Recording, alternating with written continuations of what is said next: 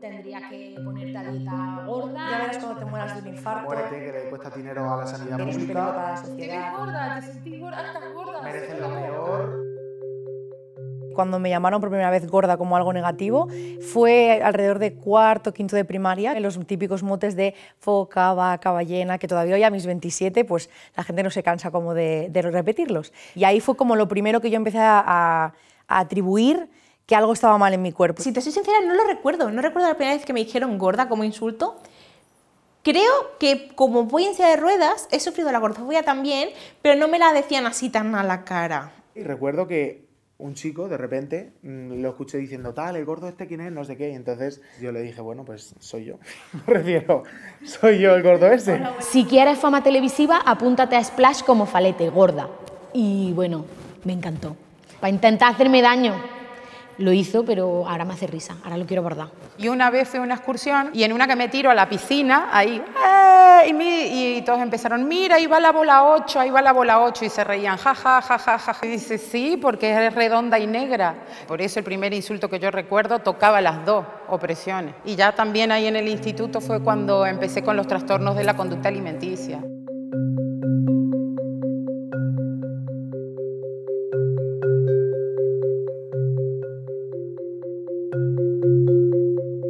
Las experiencias más complicadas con respecto a mi cuerpo han sido las interacciones sexuales. Mi miedo a que me rozaran, mi miedo a que me vieran, todo el tiempo que, que me he restringido de...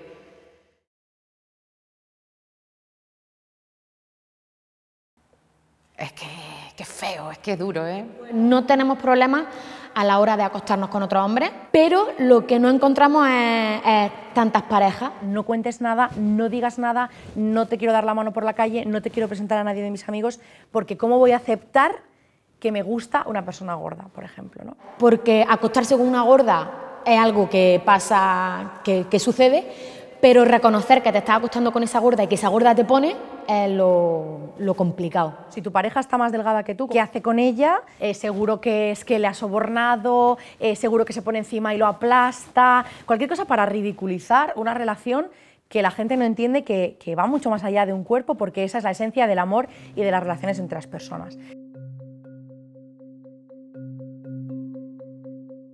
Fue una época muy oscura porque realmente mm, me sentía muy mal con mi cuerpo y cuando los demás empezaron a hacerme ver que algo estaba mal en mi cuerpo y empezó ese bullying y desarrollé el TCA, Uf, eh, fatal, lo pasaba muy mal conmigo misma. Tengo recuerdos a lo mejor de, las típicas inquietudes de adolescente, ¿no? Tratar de imaginarme a mí misma un escenario sexual y visualizarme y pensar lo que vería la otra persona y, y- darme mucho asco de pensar, Buah, es que va a ver los rollitos de mi espalda y pasarlo muy mal, muy mal con eso.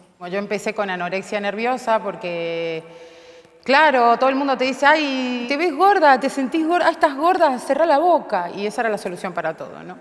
Entonces cerra la boca, cerra la boca, cerra la boca, pasé a la bulimia y ya pues estaba aquí en España cuando pedí ayuda. Yo fui una niña delgada, en la adolescencia empecé a engordar y entonces sufrí un TCA. Como que yo no tenía el control sobre, mm, sobre mi saciedad y sobre mi ingesta y sobre, sobre mí, prácticamente.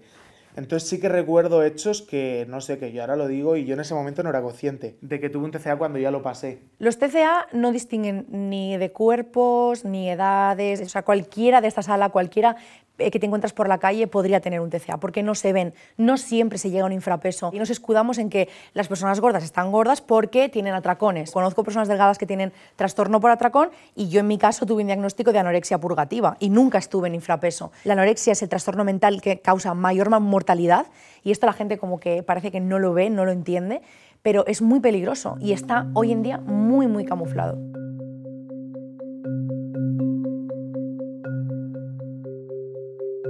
Yo creo que estar gordo es una condición y ser gordo es una cualidad.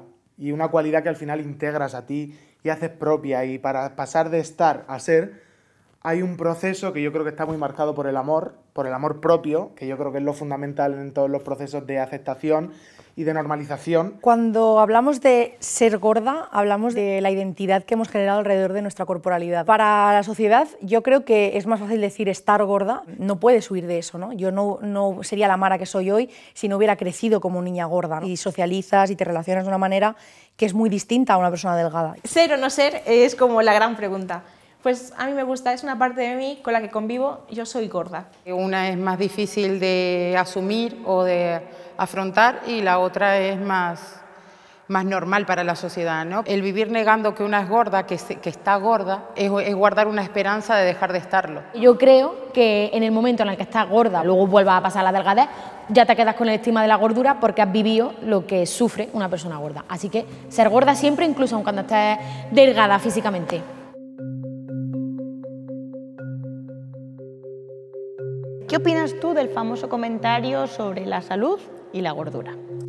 A mí me da mucho coraje lo de la salud y la gordura, porque hay muchos factores dentro de la salud, o sea, están los factores sociales, los factores económicos, factores psicológicos y muchos factores que interceden en la salud de una persona. Y a simple vista no se puede determinar. No es que la obesidad es una enfermedad, pues según la OMS es un factor de riesgo. Ese matiz puede ser algo sustancialmente importante. O sea, que o sea o no sea factor de riesgo, me da igual. ¿Y qué? y que imagínate que en un mundo hipotético la gordura sí es estar enfermo, que yo por comer me estoy matando, como dicen. ¿Y qué vas a hacer?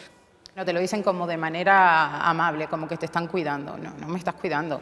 Si tú me estuvieras cuidando, no increparías o no me harías sentir incómoda, incómodo o incómode con mi cuerpo, porque eso me ha traído décadas problemas de salud mental o trastornos alimenticios. Si es que a mí me pasaba que iba a la consulta del médico y me decía el médico, tienes que adelgazar por tu salud. Y yo pensaba, eh, estoy queriendo adelgazar porque odio mi cuerpo y me odio a mí misma y no lo logro. Lo voy a lograr porque tú ahora me lo dices y que me estás perjudicando más. Pero aceptando ese paradigma, yo me planteo, y es que una persona enferma merece ser tratada con menos respeto. Nosotras lo que reivindicamos es que la salud no puede estar en el centro, porque a nadie se le hostiga por su estado de salud, porque impuestos pagamos todos, porque la salud pública es para todos y nadie debería sentir vergüenza eh, por tener un estado de salud u otro o por poder llegar a tenerlo.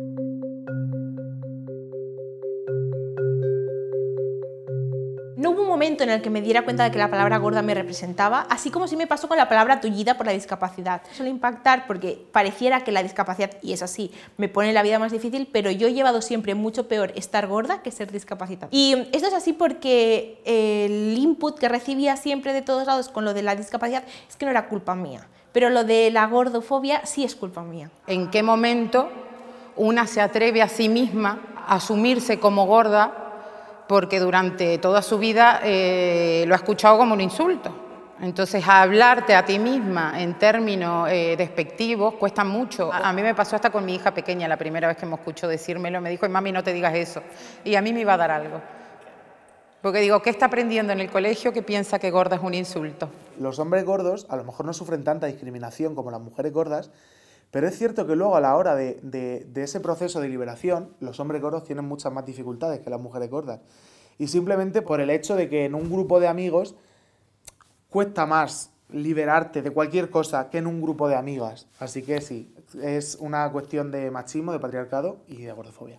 A mí me costó mucho reconciliarme con esa palabra, porque toda la vida la había oído como algo negativo. Cuando yo empecé en redes sociales, empecé con el movimiento Body Positive y luego encontré el activismo contra la gordofobia, se abrió como una puerta. O sea, a mí el activismo contra la gordofobia me salvó la vida. Las activistas que llevan partiéndose la cara por nosotras muchos años son las que han hecho que yo pueda estar aquí, que pueda sanar todas mis heridas. Yo creo que a partir de los 24, 25, 26 años que empecé a darme cuenta de que yo era gorda y que, y que me representaba y que me gusta ser gorda. Bueno, me gusta, es lo que soy y yo me gusto a mí misma a través de un proceso que ha sido gordo también.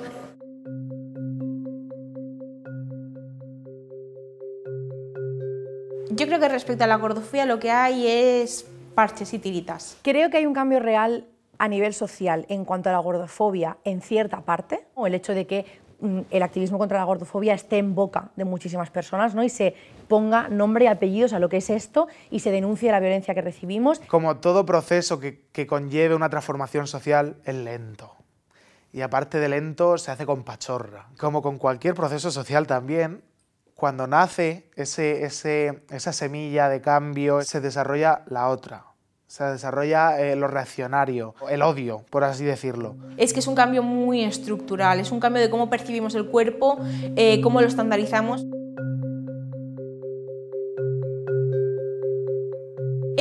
Podemos definir a partir de qué cuerpo es ser o estar gordo y tampoco podemos eh, dejar que las personas se autoperciban porque hay mucha dismorfia, pero la categoría de ser gorda es algo más estructural, más de violencia gordofóbica. Entonces yo diría que se es gordo cuando se sufre esa violencia. Existe una escala para poder eh, entender que, que, al igual que pasa con el racismo, que mi culo quepa en esta silla es un privilegio. ¿no? Yo soy una persona dentro de las personas gordas con muchos privilegios. Para mí ser gorda es tener miedo todo el rato. Es pensar que no te van a querer y que la gente tiene derecho a insultarte por, por el hecho de ser gorda y siempre tener algo de culpa de quizás puedo hacer algo más. Quiero decir que hay tantas maneras de ser gordos como personas, ya no como gordos. Y para mí personalmente ser gordo es con un proceso de amor, reconvertir lo que se te suele tirar a la cabeza, como en, no tanto en una bandera, pero como sí en, en, en defensa. Pero mira, ya se me van las lágrimas y que le den por saco a todo. Dame un abrazo.